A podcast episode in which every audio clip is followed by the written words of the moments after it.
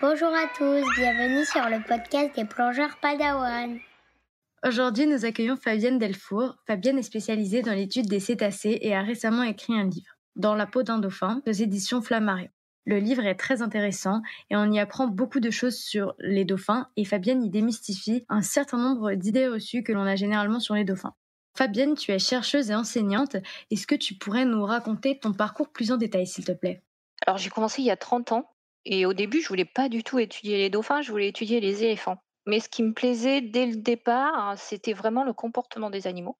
Donc je savais que, euh, enfin je, je savais, je voulais vraiment approcher les animaux. Ce qui me plaisait, c'était être sur le terrain. Et j'ai eu l'opportunité de faire une thèse à l'université de Toulouse, à l'université Paul Sabatier, et de rencontrer des enseignants, chercheurs, qui développaient une approche qui m'a vraiment séduite, qui était étudier le comportement de l'animal, mais considérer l'animal en tant qu'individu et en tant que sujet. Il y a 30 ans, c'était tout à fait novateur parce qu'on ne parlait pas du tout de cette approche-là. Et ça, c'est ce qui m'a séduit. J'ai fait ma thèse, je suis partie en postdoctorat à Hawaï et j'ai rencontré mes futurs collègues. Et la particularité de mon parcours, c'est que effectivement, en plus de 25 ans, j'ai travaillé aussi bien en milieu naturel qu'en parc zoologique. Et donc, ça m'a permis de poser des questions parfois identiques à des animaux qui étaient en milieu naturel ou qui étaient en parc zoologique, ou parfois différentes. Et donc, comment ça se passe quand tu poses une question à un animal?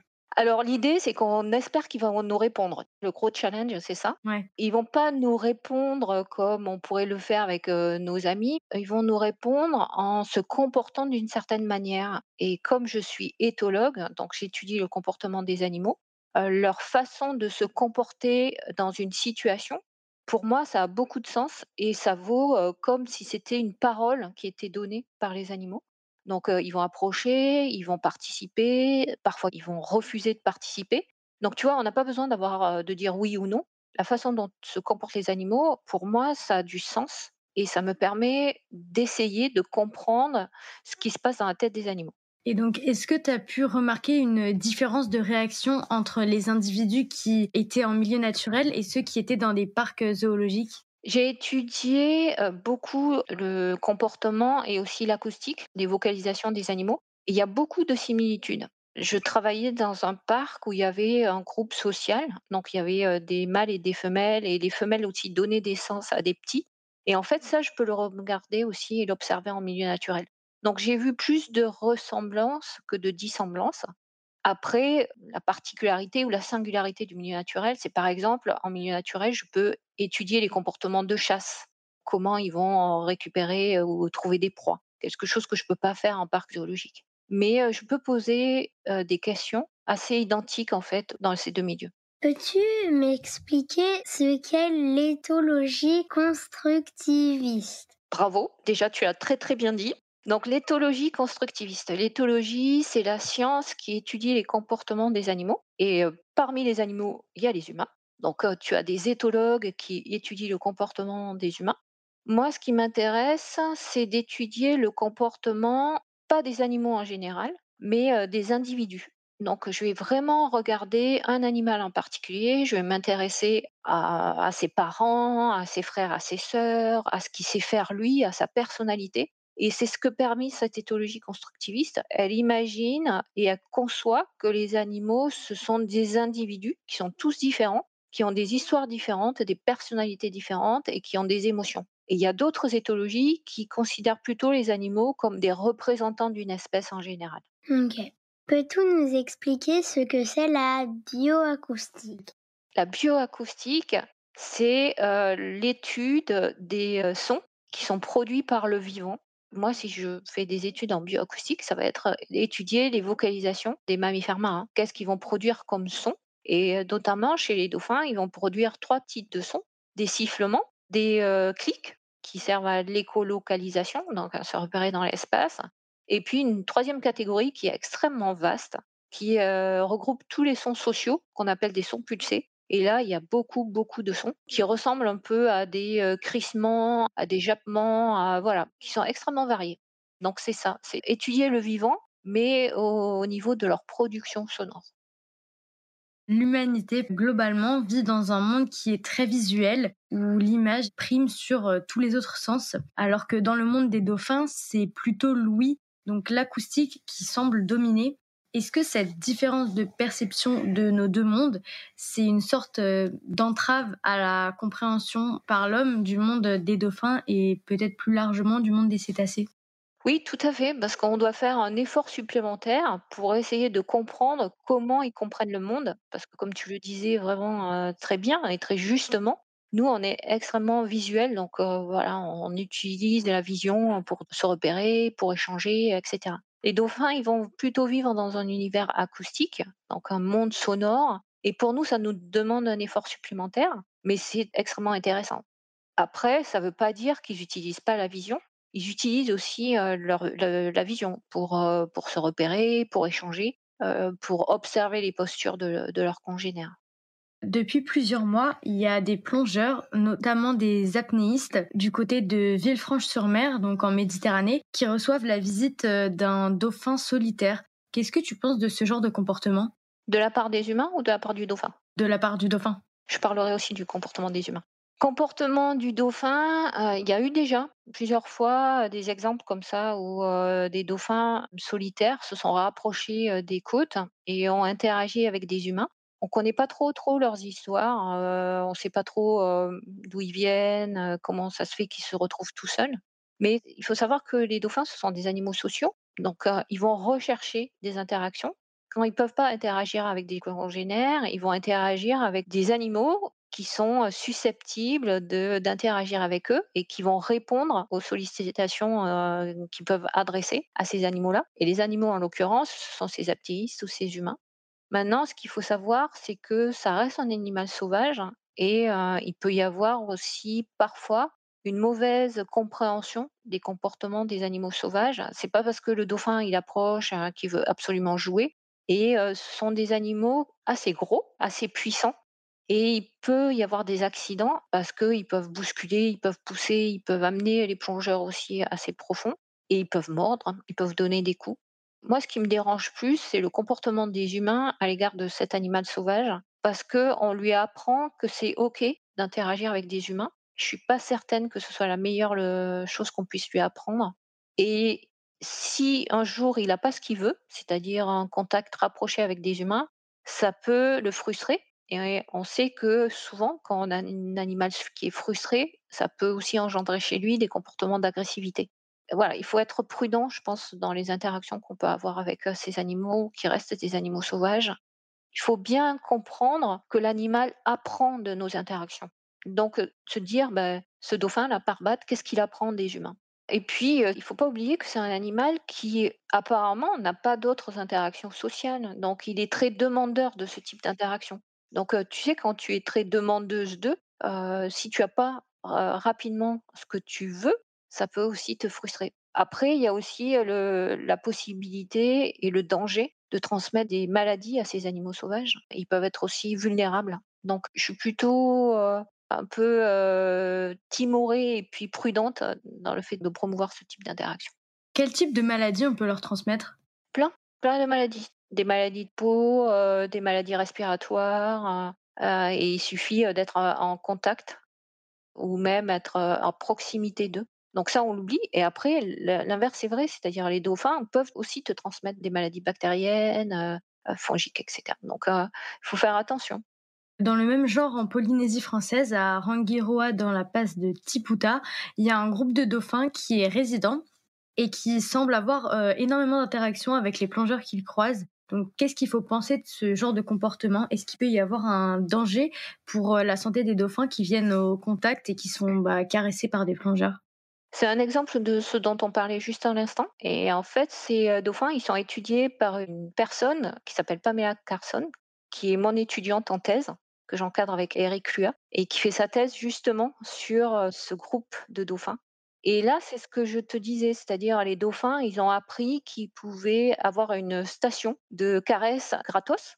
Donc ils viennent, ils se précipitent quand les euh, plongeurs font leur palier pour se faire caresser. Et là, les plongeurs oublient souvent qui sont en train de faire leur palier et au lieu de rester au même niveau, ils peuvent aussi, repartir en profondeur et là, on s'aperçoit, comme je disais, certains dauphins, quand ils ont pas rapidement leur caresse, ils peuvent bousculer les plongeurs. On peut avoir des comportements qui peuvent être assez, vifs, assez violents à l'égard des plongeurs. Maman est réunionnaise. L'année prochaine, on va repartir à la Réunion pour les vacances. La dernière fois, j'étais trop petit pour aller nager avec les dauphins, mais l'année prochaine, j'espère pouvoir le faire. Et en plus, ce sera la saison des baleines. Est-ce que tu as des conseils à me donner pour bien profiter de mes rencontres avec les baleines et dauphins? Alors déjà, je suis extrêmement jalouse, hein. Moi, je veux venir, hein. Tu as beaucoup de chance, d'abord parce que c'est une superbe île qui est vraiment très, très belle. Donc voilà, je suis très, très jalouse. Et puis oui, l'été, c'est la saison des baleines. Alors les conseils que je peux te donner, c'est si tu veux aller observer les animaux, il te faut t'assurer que les personnes avec lesquelles tu vas partir suivent et respectent les animaux. Donc euh, il faut regarder un peu comment ils s'approchent des animaux, est-ce qu'ils respectent les chartes d'approche, etc. Ok. Et à partir de là, je pense que ta sortie en mer, elle se passera très très bien. Tu me raconteras. Ouais. Quand on parle de la Réunion, on pense euh, malheureusement au massacre des requins qui est organisé, mais on sait qu'il y a des dauphins euh, à l'année à la Réunion. Est-ce que la relation entre les dauphins et les requins, elle a déjà été étudiée? Comment est-ce qu'ils interagissent entre eux? Est-ce qu'ils coexistent pacifiquement? Est-ce qu'ils luttent euh, pour occuper des territoires? Est-ce qu'ils se fuient ou au contraire ils juste ils s'ignorent tout simplement? Alors ça va être très difficile de parler en général, parce que tu vois, euh, si on dit les dauphins et les requins, donc déjà ça recouvre pas mal d'espèces. Les dauphins, c'est déjà une trentaine d'espèces. Si je prends le cas de la Réunion, euh, nous, on travaille sur les grands dauphins, les dauphins de l'Indo-Pacifique et les dauphins à long bec. Et je travaille euh, avec des associations à la Réunion depuis plus d'une dizaine d'années. J'ai jamais vu de requin, heu, là où on fait les observations, donc je serais vraiment incapable de te dire comment, comment ils vivent ensemble. Après, il y a des endroits, ailleurs dans le monde où ça, c'est un peu plus documenté, donc on voit à peu près, les distributions. Pendant très longtemps, il y avait un peu une légende urbaine qui nous laissait croire que quand il y avait des dauphins, il y avait pas de requins parce que les dauphins, se battaient contre les requins. Moi, quand j'étais à Hawaï, j'ai vu, des requins-tigres nager pas très, très loin des, dauphins à long bec. Les dauphins à long bec ne semblaient pas apeurés par la présence des requins-tigres. Donc je je sais pas. Je pense qu'il y a peut-être des chercheurs qui travaillent sur ces problématiques, mais là, en comme ça, je les ai pas en tête. Donc, ça, je je sèche un peu sur cette question. Tu enseignes à l'école vétérinaire de Toulouse. Quelle matière enseignes-tu? J'enseigne l'éthologie. Maintenant, tu sais ce que c'est, l'éthologie constructiviste, un petit peu. J'enseigne l'éthique, c'est-à-dire comment on doit avoir un comportement responsable et respectueux à l'égard des animaux.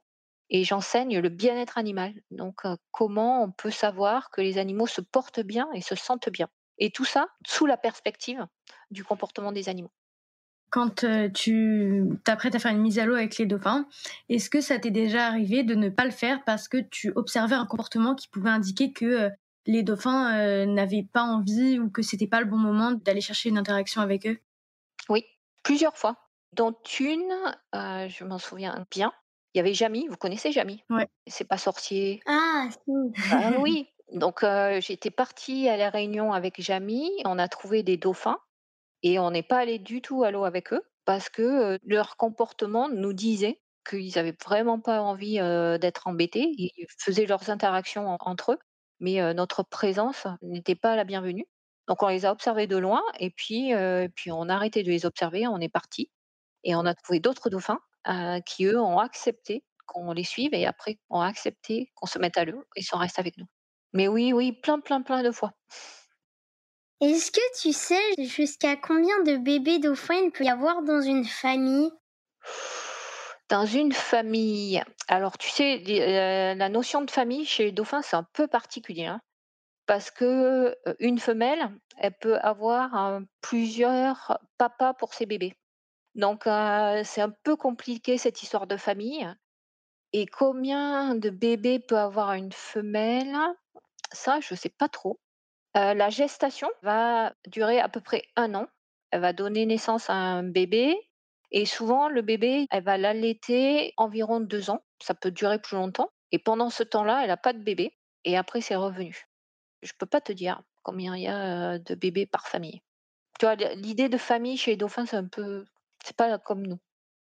Il y a quelques mois, on recevait Pierre-Robert Delatour, qui est passionné et spécialiste des orques, et il nous expliquait que l'organisation sociale des orques est matriarcale. Donc, c'est-à-dire que les groupes sont dirigés par des femelles dominantes. Est-ce que c'est la même chose chez les dauphins? Non. Non, c'est très complémentaire de la question qu'a posée ton frère. En fait, chez les dauphins, on parle de sociétés de fusion-fission. Il y a deux organisations, l'une chez les mâles et l'autre chez les femelles. Et en fait, celui ou celle qui va prendre la décision pour le groupe, ça va être l'animal qui est le plus expérimenté dans le domaine en question. Donc ça peut être aussi bien un mâle qu'une femelle. Et chez les mâles, la particularité, c'est que dès leur plus jeune âge, ils vont trouver un copain et ce copain, ils vont le garder à vie. Donc on a des duos de mâles qu'on retrouve de l'enfance à l'adolescence et quand ils sont adultes. Les femelles, c'est pas du tout ça. Elles, elles n'ont pas de copine à vie. Elles vont aller avec des femelles en fonction de leur propre intérêt et de leur statut reproducteur. C'est-à-dire, par exemple, si tu as une femelle qui est gestante, elle va aller avec d'autres femelles gestantes. Une fois qu'elle a donné naissance à son bébé, elle va rester avec les femelles qui ont leur bébé. Une fois que le bébé est sevré, du moment où elle l'allait plus, elle repart avec un autre groupe. Donc c'est une société chez les femelles qui est très fluide, très plastique, alors que chez les mâles, pas du tout. C'est des amitiés qui vont durer toute la vie. Donc il y, a ces deux organisations. Et puis après, c'est plutôt, on va pas parler de chef, mais on va parler de leader en fonction de la situation. Il y aura un individu, le plus expérimenté, qui prendra la décision. Et donc, est-ce que dans les groupes, les femelles et les mâles n'interagissent que pour se reproduire ou est-ce que parfois, bah, ils se rencontrent et ils interagissent entre eux pour n'importe quoi d'autre? Ça, c'est une question qui est super intéressante parce que dans la majorité des cas, euh, par exemple, je prends le cas des grands dauphins, on va retrouver des petits groupes de dauphins. Quand je dis petits, c'est peut-être 4, 6, 9 individus. C'est souvent des femelles avec leurs petits. Et autour de ce groupe-là, on a les mâles qui sont là, qui restent en contact, mais qui ne sont pas très très visibles. Et de temps en temps, euh, vraiment de manière très euh, ponctuelle, on a des regroupements de grands dauphins. On peut en avoir jusqu'à 80. Et là, il y a de la reproduction, etc. Ça ne veut pas dire que les mâles et les femelles interagissent uniquement pour la reproduction. Ils peuvent coopérer pour s'alimenter, par exemple, pour se défendre contre un prédateur. Quand il y a quelque chose qui est euh, super intéressant pour eux, là, on va retrouver aussi euh, des associations entre les mâles et les femelles. Mais de manière générale, effectivement, il y a quand même une séparation entre le groupe des, des femelles et des mâles. Une fois que les femelles n'allaitent plus leurs petits, le petit reste avec le groupe de femelles ou il part? Enfin, qu'est-ce qu'il fait? Une fois que les femelles n'allaitent plus le petit, ça va dépendre de son sexe. Souvent, si c'est un garçon, bah, il va déjà rechercher son super copain. Hein. Donc, ils vont déjà créer ce duo. Si c'est une fille, souvent, elle va rester avec le groupe des ados. Donc, on a des gangs d'adolescentes dauphins qui restent ensemble. Et parfois, dans ce gang d'adolescentes femelles, on a une femelle adulte qui est là un peu pour les surveiller, une sorte de babysitter en chef pour des ados. C'est pas une babysitter, mais bon, voilà, une teen sitter. Mais voilà, en fonction du sexe, ça se passe pas tout à fait de la même façon. Tu as raconté qu'une fois, des femelles dauphins sont venues à ta rencontre et t'ont confié leurs petits. Donc, tu as été en quelque sorte babysitter de dauphins. Combien de temps ça a duré euh, cette expérience et surtout bah, qu'est-ce qu'on fait quand on est un humain et que euh, il y a des mamans dauphins qui viennent nous confier la garde de leurs petits? Ça doit être étrange. À la fois, tu dois te sentir euh, responsable, mais aussi très reconnaissante d'une telle confiance. Donc, qu'est-ce que tu peux faire à part rester dans l'eau et garder un œil sur les petits? Oui, c'est ça. C'est tout à fait ça. Mais en fait, au début, j'étais avec deux étudiantes dans l'eau et on n'a pas très bien réalisé ce qui se passait parce que quand le groupe est arrivé, on avait les mamans avec nous. Donc, il y avait, je pense, si je me souviens bien, trois, trois mamans et cinq petits. Donc elles-mêmes déjà, tu vois, elles faisaient du babysitting. Et puis, elles sont venues, elles sont restées un moment et comme on filmait, on enregistrait ce qu'ils faisaient. Au début, j'ai pas bien réalisé ce qui se passait et c'est les gens sur le bateau puisqu'on restait pas très très loin, qui nous ont dit mais les mères sont parties. Et là, on a réalisé qu'en fait, toutes les trois, on était là avec les cinq petits. Et bah, les petits jouaient entre eux, voilà, ils étaient assez curieux et comme tu dis, on peut pas faire grand-chose si ce n'est que rester à l'eau et dire, «D'accord, bah, on attend que les mamans reviennent» et elles sont revenues, elles ont récupéré leurs petits. Alors c'était, un mélange de sentiments. Effectivement, c'était de la surprise, de la reconnaissance, comme tu dis, une certaine, joie mais après, il y avait beaucoup, beaucoup de questions parce que ce sont des animaux sauvages et le fait qu'ils laissent garder, leurs petits à des humains, c'était assez particulier. Maintenant, c'est arrivé parce que, voilà, c'était le bateau, de la chercheuse qui étudie les dauphins, ces dauphins-là. L'an prochain, elle va fêter ses 40 ans de suivi, des dauphins aux Bahamas. Donc ils la connaissent, donc ils savent qu'il n'y a pas de grand risque. Mais voilà, c'était particulier, oui. Et donc, heu, quand tu dis que les dauphins la connaissent, donc ils reconnaissent les les individus, ils arrivent à nous identifier?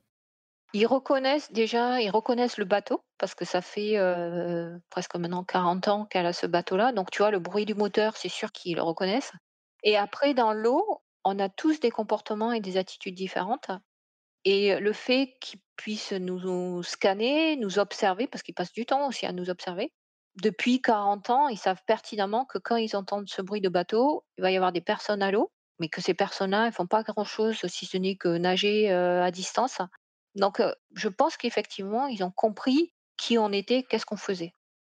Est-ce que quand, les dauphins, par exemple, quand ils font un peu leur bruit et que nous on comprend pas, est-ce que toi tu arrives un petit peu à comprendre ce qu'ils disent? Il y a certains bruits, comme tu dis, ou de vocalisations, qui ont du sens pour moi parce que je peux observer leur comportement en même temps. Donc je peux savoir, par exemple, que certaines vocalisations, ça veut dire: «Je suis pas du tout content» ou au contraire: «Je suis content» ou au contraire: «J'ai peur». Je comprends pas le langage des dauphins, pas encore, j'aimerais bien, c'est mon rêve. Mais, j'arrive, parce que je vois ce que font les animaux, à comprendre par rapport à la situation, ce qu'ils essaient de dire ou ce qu'ils se disent entre eux, mais qui pour moi est assez compliqué à comprendre. Est-ce qu'on peut dire que, heu, la manière dont ils communiquent, ça serait un langage? Est-ce qu'ils se parlent ou est-ce que c'est juste un espèce d'échange d'informations? Alors là, si heu, je comprends bien ta question, c'est est-ce que c'est juste des informations, heu, sur l'environnement qui se communiquent ou est-ce qu'ils pourraient, peut-être, mener une conversation? Ouais, c'est ça. Alors, la première question, oui, ils vont échanger des informations sur l'environnement, heu, tu vois, la distance à laquelle se trouvent les poissons, là c'est dangereux, reviens et cetera. Est-ce qu'ils peuvent, discuter ou converser comme nous humains, nous le faisons, en se remémorant des événements passés ou en anticipant des événements à venir? On ne sait pas grand-chose, en fait. Pourquoi on ne sait pas grand-chose? Parce que toujours à ce jour, c'est très compliqué pour, les chercheurs en bioacoustique, maintenant vous comprenez, ce que ça veut dire la bioacoustique, d'identifier le dauphin qui fait des vocalisations. Parce qu'un dauphin qui fait des vocalisations, qui parle, il va pas ouvrir la gueule. Donc quand tu nages avec les dauphins, tu entends des vocalisations, mais tu sais pas quel est le dauphin qui fait sa vocalisation. Donc tant qu'on n'aura pas trouvé qui émet les vocalisations, c'est super compliqué de comprendre qui dit à qui et quel est le comportement des autres. On a construit un dispositif qu'on a appelé le cétoscope. Donc on est plusieurs chercheurs euh, et, et une association à La Réunion justement à avoir construit ce dispositif. On va filmer et enregistrer les dauphins et après, on va avoir un programme particulier qui nous permet de cibler le dauphin qui émet la vocalisation. Donc là, peut-être que dans quelques années, je pourrais répondre à ta question. Bah, alors il faudrait qu'on se retrouve dans quelques années pour, heu, que j'ai la réponse à ma question. Ah bah, j'y compte bien. Dans ton livre, on apprend que les dauphins ont des noms qui leur sont donnés par leur mère. Est-ce que tu peux nous expliquer ça? Donc je vous disais au, début, il y a trois types de sons qui sont produits par euh, les dauphins, euh, dont les sifflements. Il y en a un particulier qui est un signe d'identification. Les mères ont elles-mêmes leur signature sifflée. Les mères vont produire cette signature pendant qu'elles sont gestantes et elles vont intensifier la production de cette signature lorsqu'elles vont donner naissance à leur bébé. Et le bébé, comme il entend ce son de manière régulière, il va le reproduire. Sauf qu'il n'est pas très doué pour reproduire le son. Donc souvent, il va commettre des petites erreurs et la maman va garder ces erreurs-là. Donc, si tu veux, le son que va reproduire le bébé va ressembler très fort au son de sa maman, mais il va y avoir des petites erreurs. Et donc, en fait, on a là la naissance de cette signature sifflée. Et l'intérêt de tout ça, c'est que quand on regarde, quand on analyse les sons sur un spectrogramme donc qui permet de voir les contours, les fréquences, l'amplitude, et cetera. Rien qu'avec la forme des signaux, on peut savoir à quel clan familial il appartient, quelle est sa maman, parce que ses enfants auront la même forme de signal. C'est super intéressant. Oui, parce que juste avec un hydrophone et l'analyse des sons, on peut trouver euh, les membres d'une famille. Est-ce que euh, si un dauphin euh, de la Réunion, par exemple, rencontre un dauphin d'Hawaï, ils vont pouvoir se comprendre ou est-ce que il y a, comme les humains, un peu des langues différentes en fonction des pays Est-ce que eux, ils ont des dialectes différents en fonction de leur clan? Alors, des dauphins de la même espèce, si je prends par exemple des grands dauphins, des grands dauphins à La Réunion, en Polynésie, en Bretagne, euh, en Méditerranée. On va retrouver euh, les mêmes vocalisations. Maintenant, il peut y avoir des différences, par exemple dans les fréquences, mais les formes des signaux sont à peu près semblables. Est-ce qu'ils peuvent se comprendre? C'est une bonne question. On n'a jamais essayé. Il faudrait peut-être euh, les mettre en communication et voir s'ils arrivent à se comprendre. Maintenant, ce que je peux te dire, c'est qu'il y a des endroits dans le monde où il y a des espèces différentes de dauphins qui se côtoient et parfois on a des animaux qui apprennent le langage de l'autre. Par exemple, un grand dauphin qui a appris à parler marsouin.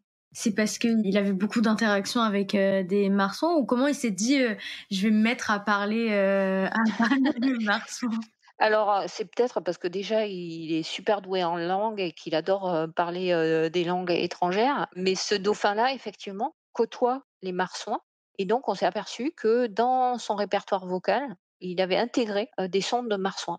Un dauphin bilingue. Voilà, j'espère qu'il se fait comprendre, mais on ne sait pas encore. Est-ce que tu penses qu'il peut y avoir une vraie appétence de certains individus pour l'apprentissage? Oui. En fait, les dauphins, ils ont des personnalités différentes.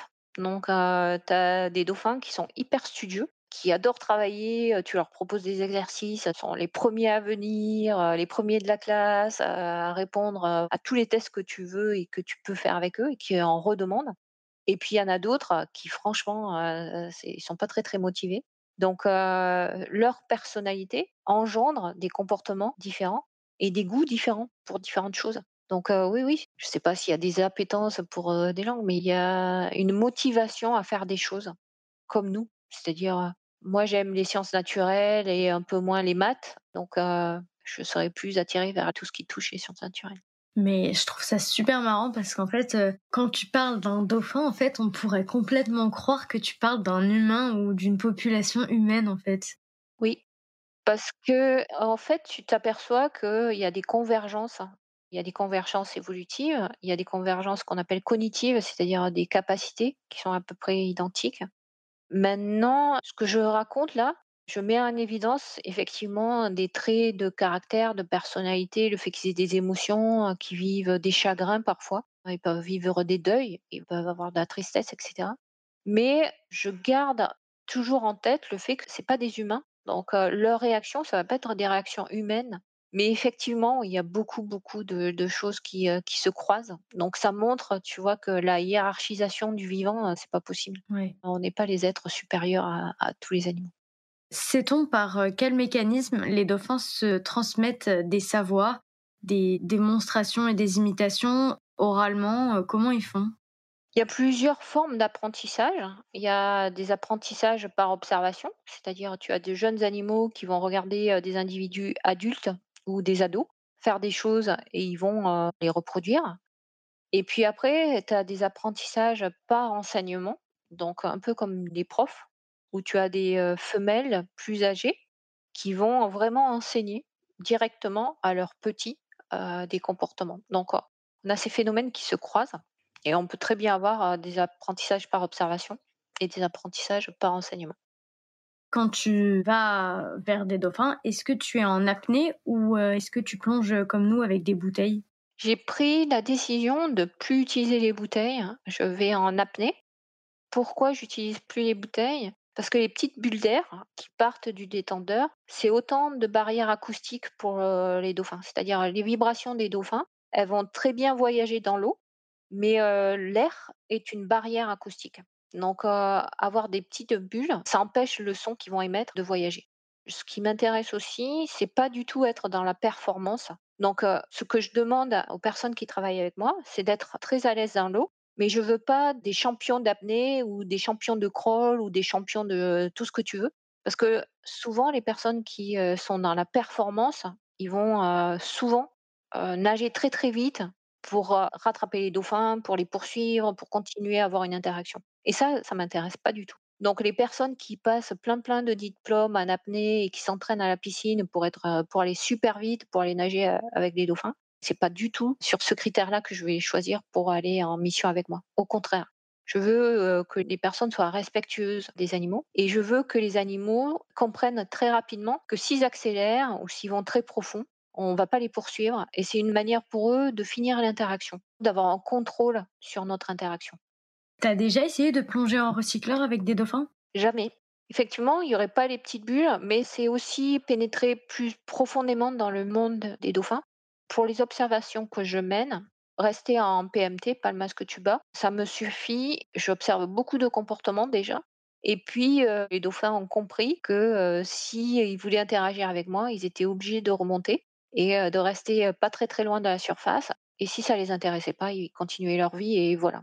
Donc, on, a trouvé un bon compromis en fait.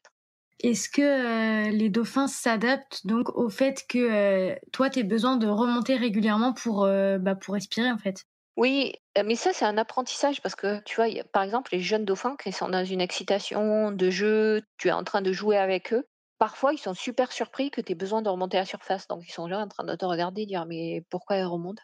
Et les dauphins adultes qui ont fréquenté plus souvent des humains, ils ont réalisé que ces trucs-là dans l'eau, on n'était pas très très fort en apnée et que régulièrement et plus régulièrement qu'eux, on avait besoin de remonter à la surface.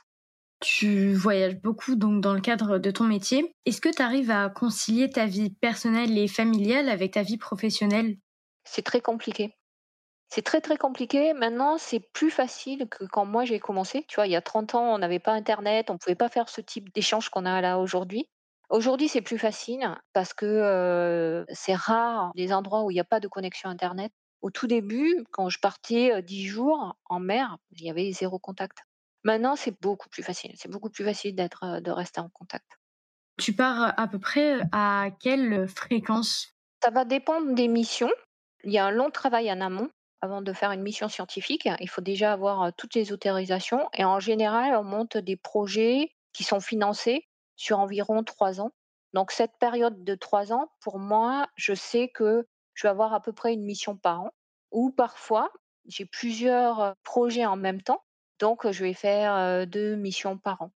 Aujourd'hui, je réfléchis aussi à ces missions parce que, comme tu le disais, j'ai beaucoup voyagé. Et aujourd'hui, j'essaie de limiter aussi mes voyages.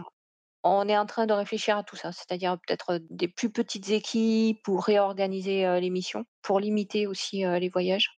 C'est une autre philosophie aussi. Quel a été ton plus beau voyage? Alors le plus beau, il y en a eu plein. Heu, j'ai vécu des émotions, heu, très, très fortes.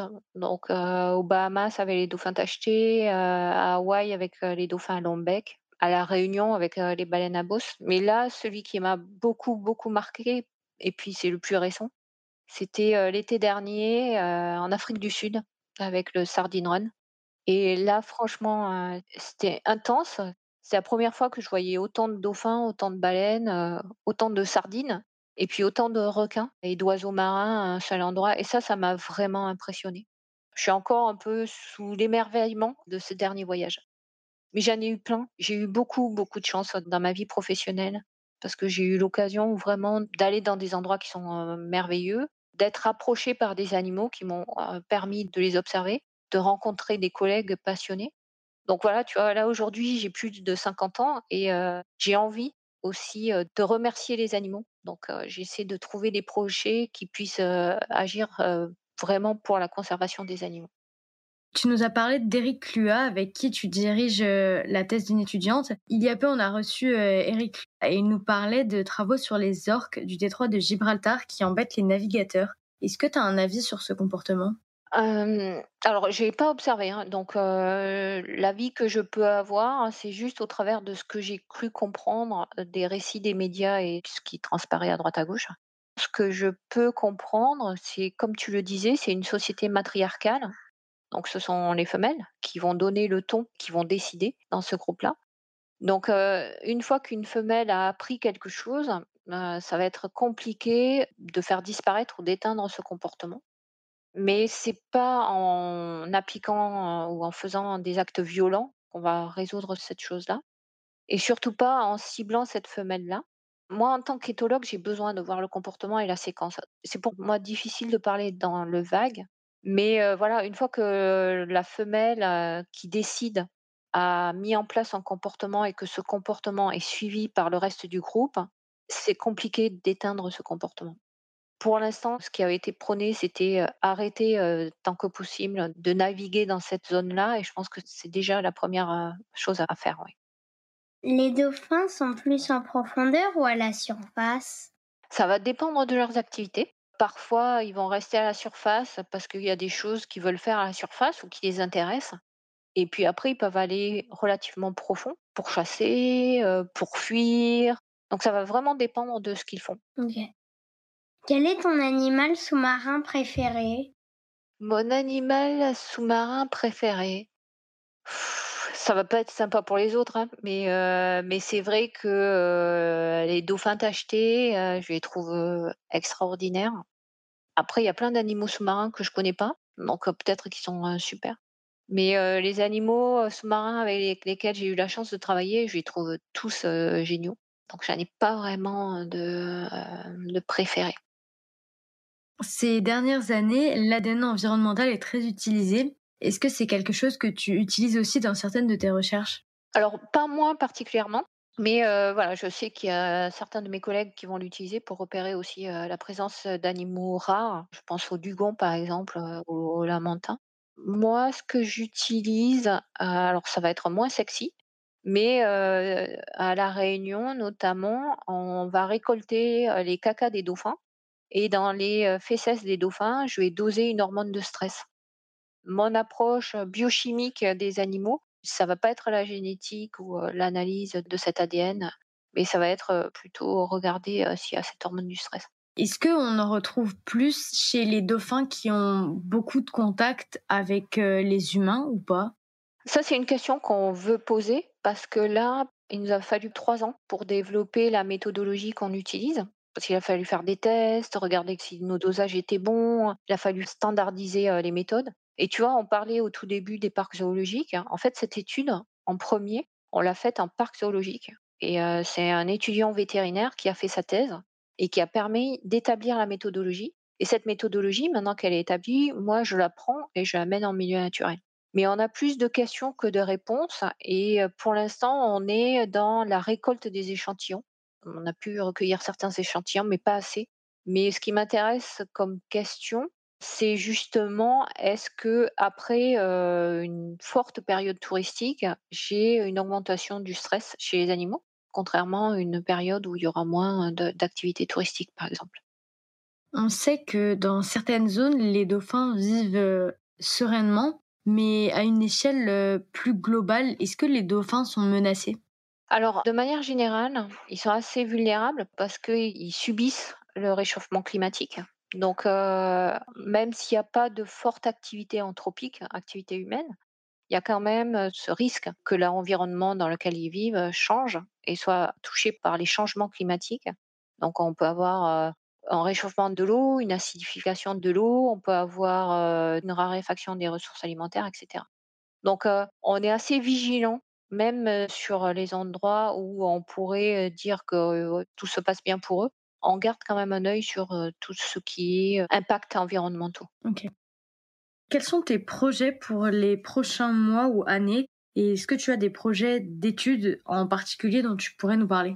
Là, j'ai travaillé pas uniquement sur les dauphins, mais aussi sur les lamantins et donc on va mettre en place, heu, enfin j'espère, on veut continuer à travailler sur les lamantins et là, peut-être plus dans des centres de réhabilitation et regarder justement comment on peut évaluer, heu, les personnalités, heu, des lamantins en centre de réhabilitation. Parce qu'en fonction de leur personnalité, ils vont pas vivre la réhabilitation de la même façon et on va pas pouvoir les remettre en milieu naturel de la même manière. Donc ça, c'est quelque chose qui m'intéresse.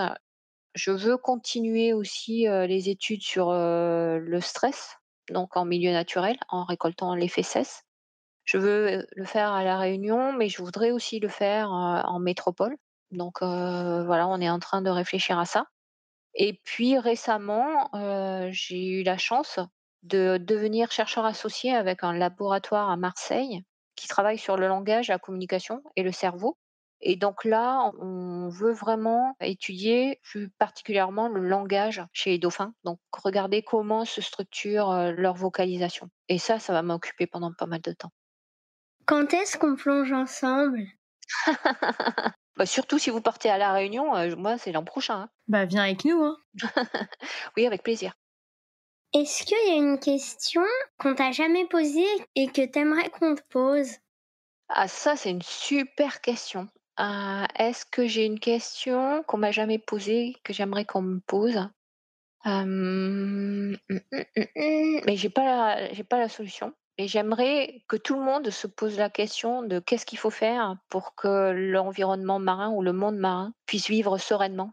Donc, euh, ça, c'est pas ma question, mais c'est une question que j'aimerais que beaucoup, beaucoup de personnes, se posent et respecter, les habitants de l'océan, c'est quelque chose qui m'intéresse.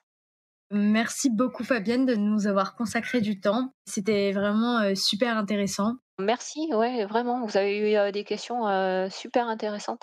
Puis je trouve adorable. voilà. J'ai foi en l'humanité quand je vois des, des jeunes comme vous qui sont curieux et, et qui posent des bonnes questions.